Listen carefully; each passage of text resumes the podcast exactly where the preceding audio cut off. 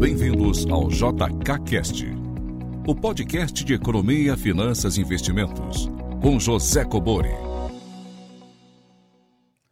Sejam todos muito bem-vindos a mais um episódio do JKCast. Tudo bom, Ed? Tudo bem com o senhor? Tudo tranquilo. Pessoal, como sempre, sem mais delongas, mas antes só avisando para quem tem interesse nos cursos, vocês sempre mandam as perguntas, é só entrar no meu site www.josecobori.com.br. Temos vários cursos lá de economia, finanças e investimentos, tá ok?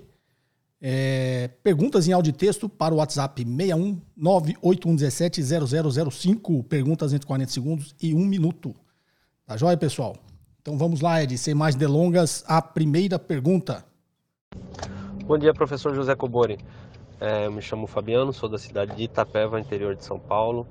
Primeiramente, eu gostaria de dar os parabéns a você e o Ed pelos excelentes vídeos que eu assisto aos sábados, tem me ajudado bastante. É, eu acabei de ver o seu vídeo sobre o PL das ações, se é um indicador que deve ser levado em consideração para determinar se uma ação está barata ou não. Quase no fim do vídeo, o senhor fala sobre a possibilidade de um, de um PL baixo ser do, do crescimento, da projeção de crescimento de uma empresa estar esgotado, né? Porém, é, e, que, e que seria um mau negócio é, investir nessas ações, nesses, nessas empresas. Ah, porém, é, eu tenho uma dúvida. As empresas do setor de saneamento, elas não têm um crescimento tão grande quanto os outros setores. Porém, elas são empresas perenes. Ah, do ponto de vista de um investimento focado em dividendos, ainda assim seria um mau negócio ah, levar em consideração esse PL ou aí é uma outra linha de raciocínio? Bem, vamos lá. Fabiano de Itapeva, São Paulo. Fabiano, esse, esse, esse vídeo é dessa semana, né? Que eu falo sobre o indicador PL. E aí lá eu faço algumas considerações, né? É, nem todas, é, obviamente, não é líquida e certa, né? Eu só chamo atenção ali para quem usa apenas o indicador tomar certos cuidados. É isso? Então a pessoa fala, ah, o PL baixo é ótimo porque a empresa dá, vai dar um retorno, teoricamente, né, em menos tempo frente ao lucro que ela distribui, né? O preço que você paga na ação frente ao lucro que ela distribui. É, e a gente costuma dizer que múltiplos, você tem que olhar né, vários múltiplos. E tem outros vídeos no canal que eu falo que às vezes a empresa está barata e ela tem um bom motivo para isso, tá? Mais especificamente sua dúvida, empresa de saneamento, empresa de saneamento, de energia elétrica, ou seja, empresa de utilities, né, que teoricamente não tem concorrência, né? Muito difícil você vai ver uma empresa entrar e concorrer com uma empresa de saneamento ou uma empresa de energia elétrica. Então, isso é porque custa muito caro criar essa infraestrutura, um investimento intensivo em capital. É, então, geralmente, esses segmentos eram segmentos públicos né, que foram privatizados, quando você está olhando as empresas privadas. Não é isso? A saneamento, mesma coisa. Ninguém vai sair cortando a cidade inteira, passando tubulação né, para oferecer serviço de água e esgoto. Então, então a infraestrutura está lá, é a infraestrutura que foi construída pelo Estado né, e depois foi privatizada. Então, essas empresas operam é, essa estrutura e, obviamente, tem o objetivo agora, como empresa privada, a gerar lucro. Que a gente costuma dizer, as empresas de utilities, é, elas não têm previsão de crescimento, até porque não pode, né? Elas têm uma limitação geográfica dada a sua concessão pública, né? Então, a empresa de energia elétrica é, de determinado estado, ela não pode ser do estado, é só ali, já está a infraestrutura pronta, ele vai ter que reter um pouquinho desse lucro para fazer a manutenção dos ativos. E a empresa de saneamento é a mesma coisa, né? Ela está restrita ali a sua concessão pública geográfica da, daquele local que ela atua, seja estadual ou municipal, tá ok? Então ela não tem ponto de crescer, a mesma coisa, ela vai reter pouco lucro, não todo o lucro, para fazer a manutenção dos ativos. E obviamente toda a geração de caixa que ela tem excedente né, a essa necessidade de reinvestimento, ela pode distribuir e ela distribui para os seus acionistas, tá ok? Então nesse caso você está olhando uma empresa que distribui muito dividendos por essa característica. E, obviamente, uma empresa dessa não tem expectativa de crescimento, tá? Só se a economia crescer, aí mais pessoas. É, a gente sabe que existe um déficit né, de, de, de estrutura de saneamento, de água e esgoto, no, nas cidades, principalmente as cidades mais carentes. Então, é uma oportunidade de crescer para prestar serviço para mais pessoas. Só que isso só é viável se a economia crescer e inserir essas pessoas mais carentes, né? É, na atividade econômica, até porque elas tenham condições também de pagar por esse serviço, tá ok? Então, a expectativa de crescimento de uma empresa de utilities não é igual à de uma empresa comum, porque ela tem a limitação geográfica e ela depende, obviamente, da modernização, do crescimento da economia e da atividade econômica. Tá ok? É, Ed, alguma, algum comentário a acrescentar? Não, só em relação à questão do, do, indicador PL, né, e não só ele como todos os outros, a gente tem que ficar atento à questão das premissas, né? Então, esse retorno só vai acontecer nesse prazo se a empresa distribuísse 100% do lucro que ela está tá gerando. Então, às vezes a gente se apega muito a entender ali o indicador e a gente esquece, né, de que algumas coisas precisam se manter constantes é, para que aquilo aconteça, né? Então, ele é mais para a gente ter um horizonte de tempo, não necessariamente você vai calcular lá o PL5, significa que em 5 anos vai retornar o investimento que você fez. Então a gente se atentar justamente por conta dessas premissas aí que a gente precisa levar em consideração no momento que a gente está analisando esses indicadores. Legal, Ed. Muito boa consideração. Vamos lá para a próxima pergunta em texto. Olá, professor José Cobori. Aqui é o Jean Carboni, de Cornélio Procópio, Paraná. Primeiramente, quero agradecer o senhor e o Ed pelos ensinamentos que têm nos agregado tanto conhecimento.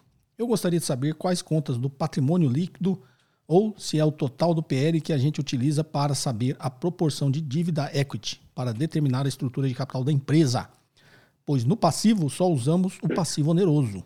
Agradeço muito o espaço para sanar nossas dúvidas. Muito obrigado.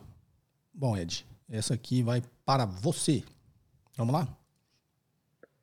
Vamos lá, Jean, boa pergunta. É, inclusive, até já respondendo diretamente a questão do, do passivo, né? Isso vai depender muito é, do próprio indicador que você está analisando ou até do próprio analista. Algumas pessoas utilizam o passivo total e alguns o, o ativo oneroso. É, mais provavelmente alguns ouvintes não, não entendam muito bem essa nomenclatura, então vou tentar pegar aí, né, desde o começo da questão da análise do, do balanço patrimonial, para o pessoal entender aí por que, que existe essa separação aí dentro do passivo. É, o que a gente mais conhece nessa separação do passivo é o circulante e não circulante. É, geralmente ali o circulante é tudo que está dentro do, do, horizonte de 12 meses e o não circulante é acima disso. Mas muita gente às vezes se confunde e pega essa regra muito à risca, sendo que algumas empresas esse prazo pode ser maior, principalmente se o ciclo operacional dela for maior. Então lá para ela conseguir rodar toda a operação dela leva 3 anos, 5 anos, então o circulante vai aumentar né, para esse período e o não circulante vai ser né, tudo que for acima desse ciclo operacional. Você pode ver também o passivo de é, exigível, não exigível, é, passivo de funcionamento, passivo financeiro, passivo operacional, então tem várias formas de você classificar o passivo. E uma delas é justamente esse que você comentou, né, que é o passivo oneroso e o não oneroso. O próprio nome já diz um pouco né, o que, que ele é, é, que é justamente o oneroso é aquilo que gera algum tipo de custo por você ter ele lá. Então vai ter algum tipo de juros. E aí muita gente acaba é, não seguindo muita risca, porque em tese alguns passivos que são considerados não onerosos, eles não têm juros é, explícitos, né? Mas ele está ali embutido de alguma forma. Então se você pegar lá a linha do passivo de fornecedor, em tese o seu fornecedor não te cobra juros, né? Por estar tá te vendendo mercadoria, mas em tese ele tem um juros embutido, porque com certeza você conseguiria um desconto caso pagasse à vista, mas você preferiu pagar a prazo e consequentemente você não ganhou esse desconto, né? Então em tese teria ali e aí por isso que existe muita crítica das pessoas que gostam de utilizar o passivo no, no contexto total, justamente porque você não consegue muitas vezes mensurar ali o que seria oneroso e não oneroso. Mas quando você utiliza só o oneroso, aí você vai pegar ali os empréstimos, os financiamentos, né, as, as emissões de debêntures, que são de fato ali passivos que você tem que ficar pagando ali uns juros para você ter conseguido captar aquele capital de terceiros, né? É, então isso vai depender muito. Mas, complementando a questão do patrimônio líquido, não segue esse mesmo raciocínio, você pega sim o valor total é, para você montar aí a sua estrutura de, de capital né, que você está querendo encontrar. A diferença do, do patrimônio líquido é que ele vai ter uma, uma separação de várias caixinhas, algumas são obrigadas né, pela empresa, por exemplo, a reserva legal, a empresa de, de capital aberta, de sociedade anônima, ela precisa reservar 5% do lucro dela é, lá, né, ou seja, isso é uma exigência.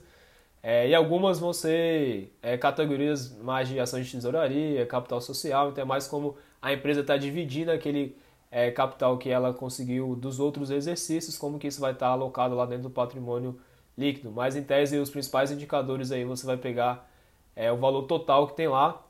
Só uma dica, né, que talvez às vezes você vai ter que fazer algum ajuste, é, seria, por exemplo, se você fosse calcular o dividend yield. É porque as ações que estão em tesouraria da empresa, ela não tem direito a voto e nem tem direito a recebimento de dividendos. Então, nesse caso, né, desse indicador, você teria que fazer esse ajuste.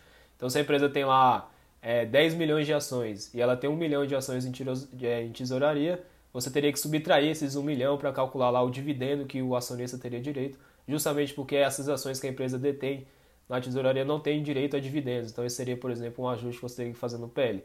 Mas para calcular aí a estrutura de capital que você comentou, você pode utilizar o passivo total sobre o patrimônio líquido total ou utilizar o passivo oneroso é, sobre o patrimônio líquido. Né? Então isso aí vai depender muito, como eu comentei, é, do próprio analista ou do próprio indicador que você está utilizando e tem essas, esses pontos de atenções aí para você levar em consideração na hora de escolher um ou outro. Legal, Ed. Só é muito bem detalhado, inclusive os detalhes aí que ele eventualmente não abordou, né? Mas esse das ações de tesouraria é um, um, detalhe importante que vocês têm que notar quando estiver olhando outros indicadores, tá ok? Só fazendo um adendo, quando o Ed fala passivo total nesse raciocínio aí, é o passivo circulante e o, e o não circulante exigível a longo prazo, não o patrimônio líquido, tá? Porque a nomenclatura passivo total, quando você olha, ele está considerando o patrimônio líquido, né? Então, quando você olha aí, o Ed falou passivo oneroso, que ele, né, dentro das discussões que que são feitas é considerado aquele que você paga juros, ou seja, tem um fluxo de caixa que sai da empresa para remunerar esse passivo, né? então teoricamente os empréstimos, né, do capital terceiros, mas tem essa discussão que o Ed levantou, né, se o, fornecedor é oneroso ou não. Obviamente, como disse o Ed, se você tem um, um valor diferenciado para comprar à vista, tem um juros embutido ali, mas você está entrando no, nos detalhes, tá ok? Então, quando ele fala para você considerar passivo oneroso ou o passivo total está excluindo o patrimônio líquido. Tá joia? Só esse adendo aí. E vamos aqui à próxima pergunta. Olá, professores Ed e José Cobori. Entre vários dos podcasts, o que mais precisamente o vídeo 6 do 7 e o podcast número 128 se fala sobre a possibilidade de calote do governo. Nessa questão, gostaria, por favor, que nos falasse sobre tais calotes históricos sobre o seguinte ponto de vista. Vemos que na história houveram países que declararam moratória, incluindo o Brasil. Porém, não sei de fato se as moratórias foram para dívidas externas, exemplo, FMI, ou foram para investidores de títulos do governo, exemplo, Selic, PCA, prefixado via Tesouro Direto, ou se ambas estão interligadas, ou seja, quando ocorre moratória da dívida externa, acontece também o não pagamento dos títulos. Não passei por esses momentos e não consegui encontrar esse detalhe específico nos meus estudos. Obrigado pelos valiosos conteúdos. Vander, de Sorocaba, São Paulo. Bem, vamos lá, Vander. É, calote da dívida. Na verdade, o Brasil. O calote geralmente é moratória. O que, que é a moratória? Você suspendeu os pagamentos. Né? Então, a moratória é, geralmente é, é em, que foi emitida em moeda estrangeira, né? ou seja, dívida externa. Porque foi emitida em moeda estrangeira, é, já diz, já dá uma pista aí da nossa resposta. Né? Por que, que você dá o calote ou se dá uma moratória, se anuncia uma moratória na sua dívida externa? Porque ela ela está denominada numa moeda que não é você que emite, né? Então, por esse motivo, não faz sentido você dar o calote na dívida interna, né? Porque o governo brasileiro vai dar o calote nos títulos do Tesouro aqui, porque são emitidos em reais, né? E quem imprime reais é o governo. Então, teoricamente, ele não tem o porquê dar calote na dívida interna, tá? Porque o mesmo emissor da dívida é o mesmo que emite a moeda, né? Então, por isso que eles falam, ó, o, é, o, risco de uma dívida emitida na sua própria moeda é muito mais baixo. Né? Por isso ele é considerado um ativo livre de risco, tá? livre de risco de crédito. É, eu sempre brinco, né? Se você tivesse uma impressora de imprimir papel moeda, dinheiro, né, de verdade, não dinheiro falso de verdade no seu quarto, você não vai dar cano em ninguém, né? Você vai lá e roda a sua maquininha de imprimir dinheiro e paga todo mundo. É exatamente isso que é a dívida soberana do Brasil emitida em moeda é, em real, né, na sua própria moeda, tá? Então é um ativo livre de risco de crédito e não tem por que dar o calote. Obviamente tem várias discussões por trás disso que é se ele der o calote, ele não vai dar o calote, ele vai dar o calote via inflação, né? Então muitas vezes você vê é, nos jornais, né, nas publicações dizendo ah, o calote virá via inflação. Por quê? Porque se ele imprime dinheiro demais, ele gera inflação Eventualmente ele está te devendo 100, você vai receber os 100, mas aquele 100 não vale mais 100, sei lá, vale 80, vale 70, então você levou um calote aí de 20 ou 30, né, nesse nosso exemplo, tá ok? Então, e na história o Brasil, eh, se não me engano, a última que eu lembro, o Brasil declarou a moratória da dívida, na verdade não foi nem da dívida, foi do pagamento de juros da dívida externa no governo Sarney, se não me engano, tá? Foi a única ocasião que eu me lembro aqui. Por quê? Porque a dívida externa emitida em dólar, ele não tinha mais, se me engano, na época tinha uma crise cambial, né?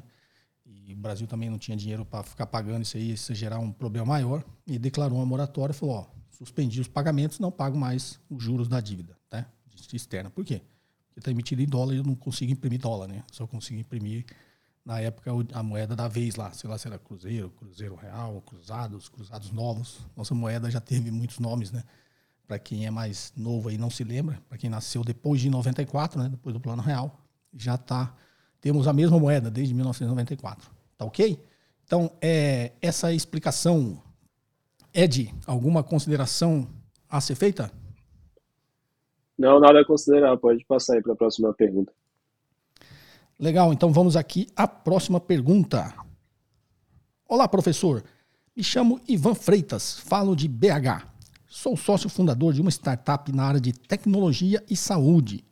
Sou responsável pelo financeiro da empresa tenho uma boa noção de finanças e contabilidade. Porém, minha formação é na área de TI. Gostaria de algumas sugestões de bibliografia e cursos para me tornar um melhor gestor financeiro para a minha empresa. Desde já agradeço pelos ensinamentos. Então, Ed, você vai responder ao nosso amigo Ivan Freitas, de BH. Vamos lá? Vamos lá, Ivan. É bom você ter levantado essa questão. É que eu acho que muita gente acaba achando que o que a gente estuda para escolher investimentos é a mesma coisa para alguém que trabalha de fato ali no departamento financeiro e tem algumas coisas que são muito específicas, né, tanto de uma quanto de outra. É lógico que se você entende das duas, isso é o ideal, é, mas talvez ali para o seu dia a dia como gestor financeiro você vai ter que entrar em alguns assuntos mais específicos que o investidor talvez não precise se, é, se especializar tanto, né? Então, por exemplo, você como área financeira, você vai dar muito mais ênfase para a questão de como você vai precificar seus produtos, como que você vai fazer promoções, questão de controlar né, a sazonalidade, é, você vê viabilidade de projetos, então tudo, tudo que chegar lá para você, você vai ter que calcular lá quando que isso vai dar retorno, se faz sentido, se é viável ou não, você calcular aqueles indicadores, né, o TIR, VPL, calcular o índice de lucratividade, payback, é, coisas que a gente não vê tanto assim no, na parte de investimentos, pelo menos de ações, é, você tem que olhar a questão de, de, de, captação de recursos, gestão de caixa, capital de giro, olhar os indicadores ali é, do seu departamento que você precisa olhar, principalmente ali específicos né, do, do setor que você atua. Fazer questão de orçamento, ver estoque, gestão de compras, né, acaba entrando um pouco ali da sua responsabilidade também, apesar de que você pode ter pessoas né, que se dediquem a isso, mas no final das contas, você como gestor financeiro, talvez você tenha que dar né, o aval para essas coisas seguirem em frente. É, quando você vai estudar mais especificamente essa área, né, a gente fala que existem três grandes preocupações do executivo financeiro. Então, o primeiro é ele tomar as decisões de financiamento, o segundo é ele tomar as decisões de investimentos, o terceiro, as decisões de curto prazo. Então, de financiamento, você vai ver é, como que você vai fazer isso, com quem você vai pegar, a que prazo, a que custo né, a sua empresa pode arcar para conseguir captar esse financiamento. Você vai olhar as decisões de investimentos que é onde você vai alocar esse dinheiro que você conseguiu captar, qual vai ser o retorno, em quanto tempo você precisa é, pegar né, esse capital investido novamente. E as decisões de curto prazo são aquelas do dia a dia, né, onde você vai ter que gerenciar justamente as entradas e saídas, casar aí esses prazos, justamente para não ter nenhum tipo de problema de atraso de pagamento. Então, no seu dia a dia, provavelmente, é, quase tudo que você vai fazer vai entrar dentro né, dessas três grandes áreas aí que quando você vai estudar finanças corporativas, é, ela é separada, né? as temáticas geralmente estão dentro desses três grandes conteúdos. Já investimento, a gente vai focar muito em, em valuation, talvez você tenha que entrar nessa parte mais se sua startup precisar né, fazer rounds aí de captação de recursos, é, conseguir atrair novos investidores. Mas se você estiver bem no comecinho, né, talvez você precise dar ênfase nessas outras questões aí da, do que você vai precisar na sua rotina como gestor financeiro. É, questão de bibliografia, acho que talvez o professor consiga dar mais dicas. É, quem são os principais autores disso? Eu vou tentar falar dentro do é, disso que eu comentei, né? Quais seriam as três grandes áreas que você teria que olhar, ou se você for numa sessão lá de livraria, o que seria interessante você buscar. É, primeiro seria matemática financeira, é, acho que é a base né, para qualquer coisa, tudo que você vai calcular você precisa entender. É, talvez você já tenha essa bagagem aí de, de outros de outras passagens, de outras experiências que você tenha, mas talvez ali para você administrar financeiramente vai ter algum indicador mais específico, algum cálculo ali de matemática financeira que talvez é, seria bom né, você revisar ou reforçar. Depois você olhar a parte de administração financeira, acho que isso é super essencial, vai entrar ali dentro dessas decisões que eu comentei, a parte um pouco mais ali do seu dia a dia e finanças corporativas, é, quando você estiver no estágio um pouco mais avançado, e aí eu sempre é, indico aí, né, o professor Asaf Neto, pelo menos os que eu já tive contato aqui, acho super relevante, acho que ajuda bastante, é bem completo, é bem objetivo a forma como ele explica nos livros dele. É, e talvez você, como tem a sua rotina de executivo, talvez você pegar cursos né, é, que são mais intensos, que têm prazos menores, talvez faça mais sentido porque você precisa desse conhecimento agora, né? Você não vai ter tempo para absorver esse conteúdo fazendo uma graduação, às vezes uma pós, um mestrado, porque você precisa aplicar ele hoje. Então talvez você fazer um bootcamp, você fazer uma imersão, ou comprar um curso online que você tem acesso a tudo, né? Posso fazer ali de uma maneira mais rápida, talvez seja mais eficaz do que você tentar pegar algumas coisas aí que sejam mais longas e que vai acabar atrapalhando no seu dia a dia, né? É, então, você como executivo, você precisa ter esse conhecimento agora, então talvez não faça sentido você pegar coisas mais longas, né, que vão te dar esse benefício é, no longo prazo e, e talvez você se virar aí tentando buscar essas alternativas aí que você consegue absorver um, um conteúdo um pouco mais denso em menos tempo, talvez faça mais sentido aí para sua realidade. Legal, Ed. Vamos lá. O Ed falou de bibliografia. Acho que você, como o Ed falou, é mais urgente, né? Você faz um curso de curta duração, uma coisa mais prática. Ou bibliografia, eu recomendo você começar pelas que o Ed falou, né? Do professor Asaf Neto. É, primeiro que está em português, né? Já tem a realidade brasileira e o professor Asaf é uma referência, tem né, uma didática muito boa. É, porque os livros que se usam em, em pós-graduação, em meio de finanças, eles não são é, uma bibliografia muito fácil nem aqui nossa, em português, né? Obviamente tem as traduções, mas são livros muito mais técnicos. Então, para você que precisa de urgência e usar no dia a dia, é melhor você começar pelas que o Ed recomendou, tá ok? E aí depois, se tiver já craque nisso aí, quiser aprofundar, você nos passa uma pergunta aqui que a gente passa outras bibliografias, até para não te confundir a cabeça agora, tá? Começa pela que o Ed recomendou, tá joia? Bom, esse episódio vai ficando por aqui. Ed, quer dar alguma, um recado final, algumas recomendações? Não, só agradecer aí novamente, né, como de praxe, a participação, agradecer a pergunta dos ouvintes e aguardar vocês aí na próxima semana. Legal. Então, pessoal, perguntas em áudio e texto para o WhatsApp 61981170005. Se quiser saber os cursos que estão disponíveis, entra lá no meu site josecobori.com.br. Tem uma área de cursos lá e aí temos lá cursos de economia, finanças, investimentos é, imersões, tem vários cursos, e tem inclusive cursos é, em company, né? Treinamento em company, mas é um curso de mais longo prazo. Eu, eu, dou ele em 12 meses dentro da, da empresa, tá ok? É, é só entrar lá, tem todas as informações. Então, ficamos por aqui nesse episódio. É, um forte abraço e até a próxima. Até mais, tchau, tchau. Você ouviu mais um episódio de JK Cast, o podcast de economia, finanças e investimentos com José Cobori.